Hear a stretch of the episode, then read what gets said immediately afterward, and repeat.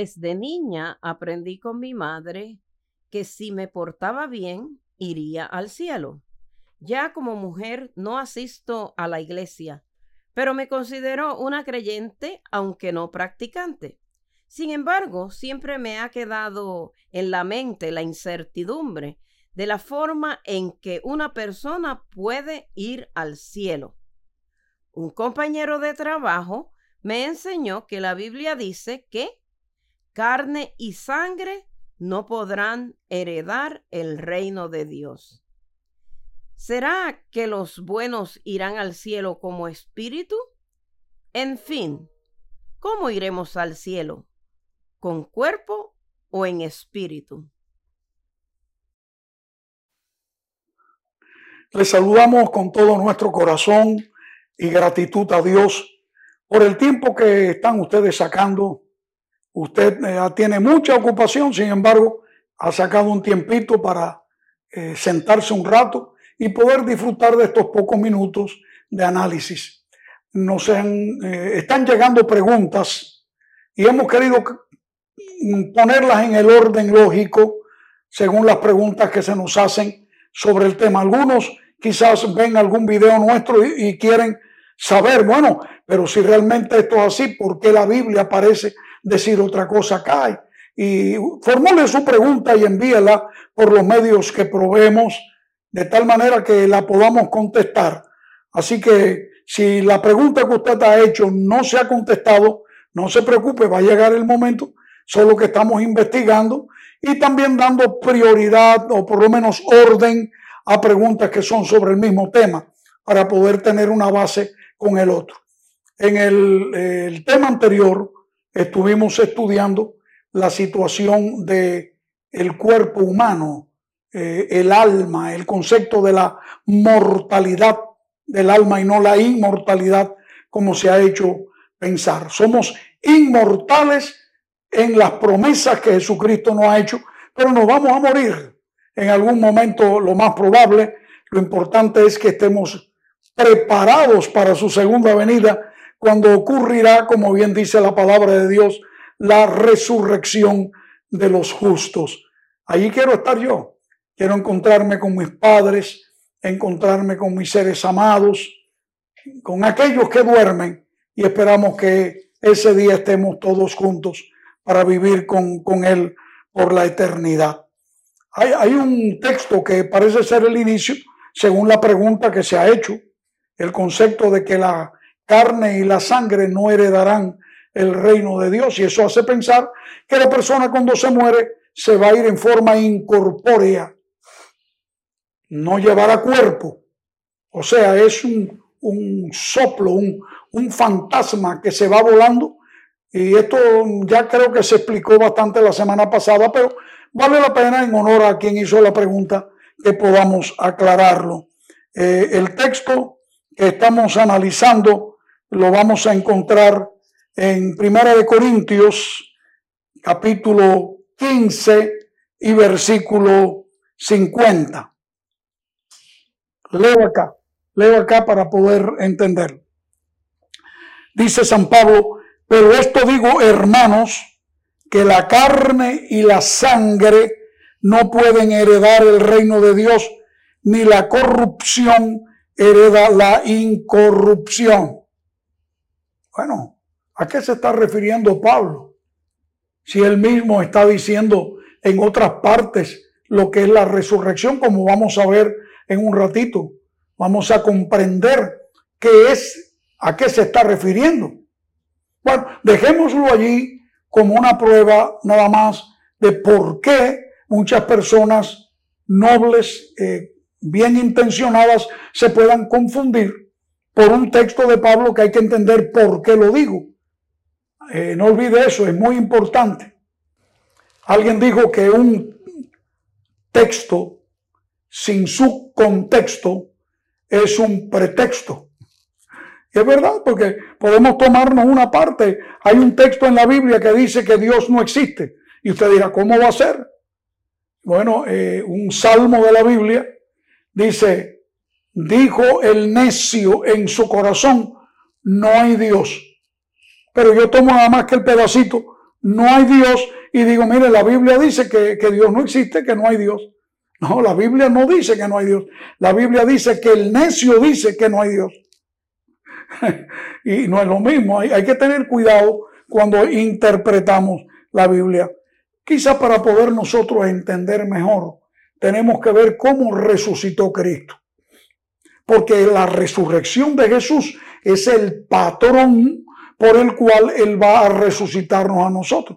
Por eso leíamos hace eh, unos pocos días en, en nuestra, nuestro video, creo que fue el anterior o el previo, en que decíamos, el Señor dijo claramente allí que así como Jesús resucitó de los muertos, ahí en Primera Tesalonicense, capítulo 4, versículo 14, eh, como Jesús resucitó de los muertos, así también traerá con él Dios a los que durmieron en él. Así que hay un, hay un como un patrón. Eh, la manera en que Jesús resucitó es la forma en que Él nos va a resucitar a nosotros, porque Él es nuestra garantía. Yo creo que todos estamos de acuerdo. Eh, miren ustedes, en el, el Evangelio según San Lucas, en el capítulo 24 de San Lucas, en el versículo 36 eh, en adelante, nos dice de esta manera.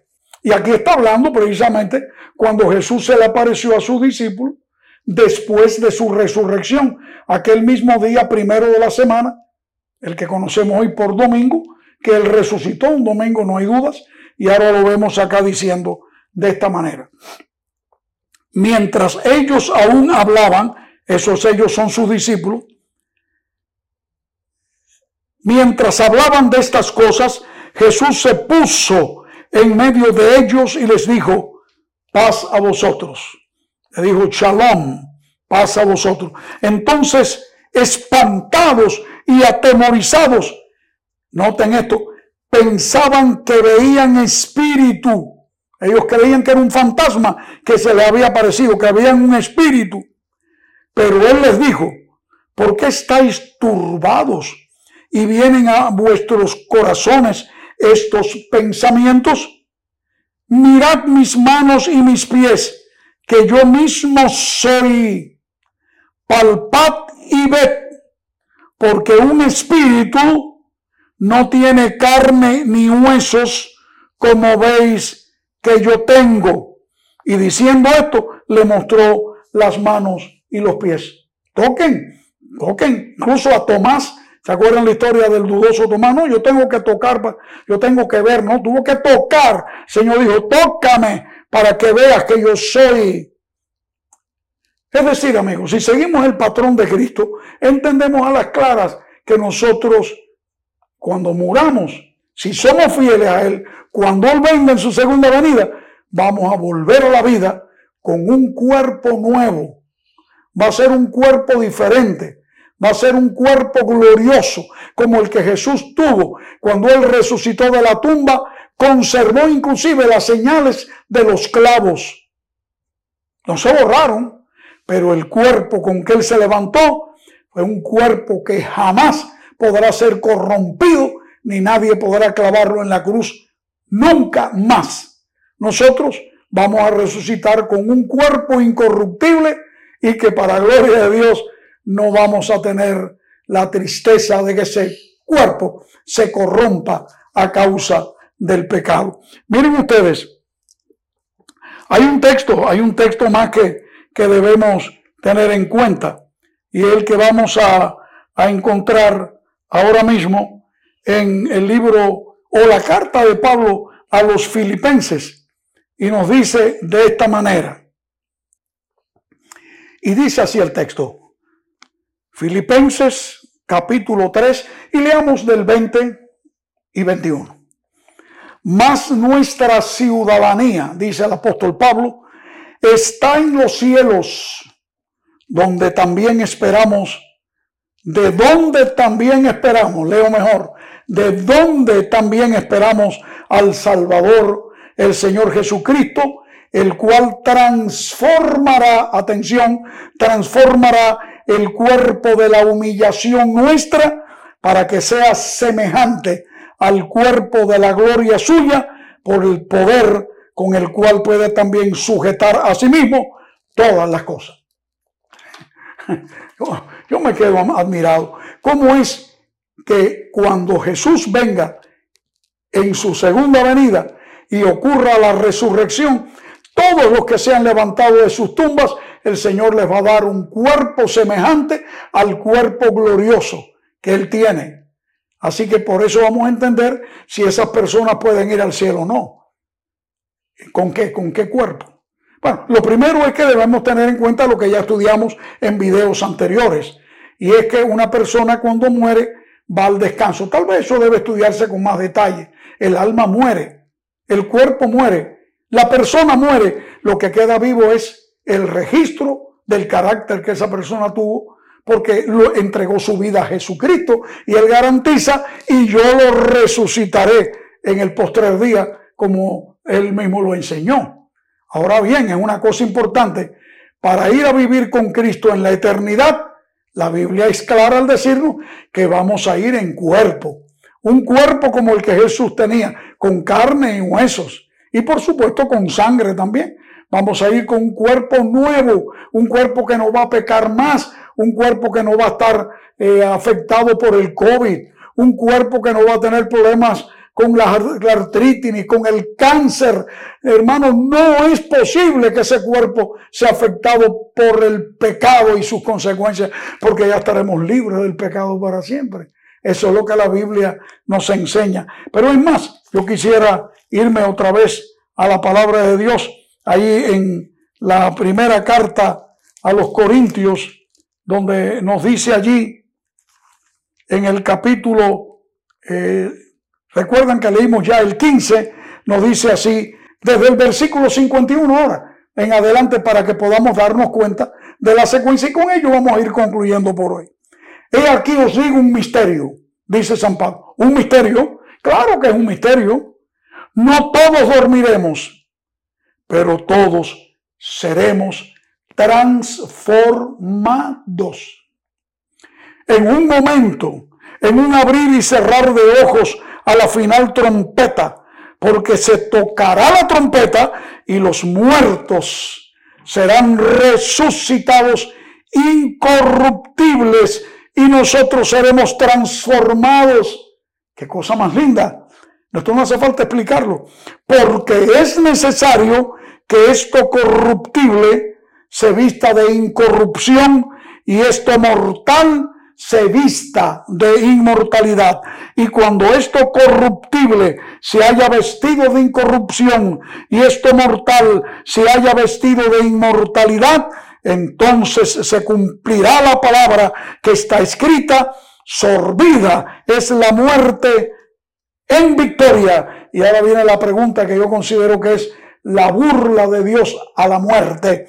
¿Dónde está, oh muerte, tu aguijón? ¿Dónde, oh sepulcro, tu victoria? Oh, mis hermanos, qué maravilla. Es claro lo que dice la palabra de Dios. Dios no puede ir en contra con lo que Él estableció. Eso está claro. Por lo tanto, si fuéramos a decirlo en un resumen, la persona cuando muere va a un sueño inconsciente hasta el día que el Señor lo levante y luego ese cuerpo lleno de cáncer, de enfermedad y de tantas debilidades y tendencias pecaminosas, pero que creemos en Cristo y lo hemos aceptado como nuestro único Salvador, entonces cuando seamos resucitados, Él nos va a levantar con un cuerpo sin corrupción, un cuerpo nuevo, el que va a heredar la eternidad con Él para siempre. Que Dios te bendiga y, te ayude en tu decisión. Acepta a Jesucristo. Es tu única solución. Ya yo lo acepté. Él es mi Salvador. Y lo que Él diga, lo creo yo. Y lo que dicen sus apóstoles en la palabra, lo creo yo. Porque Él ordenó que así sea para bien mío. Dios te bendiga. No olvides seguirnos por los medios establecidos y aún más todavía. Haz tu pregunta por estos medios porque tenemos una respuesta para ti en la palabra de Dios. Si no la tenemos de momento, la vamos a buscar juntos y la investigaremos. porque ahí está la verdad para este tiempo. Dios te bendiga.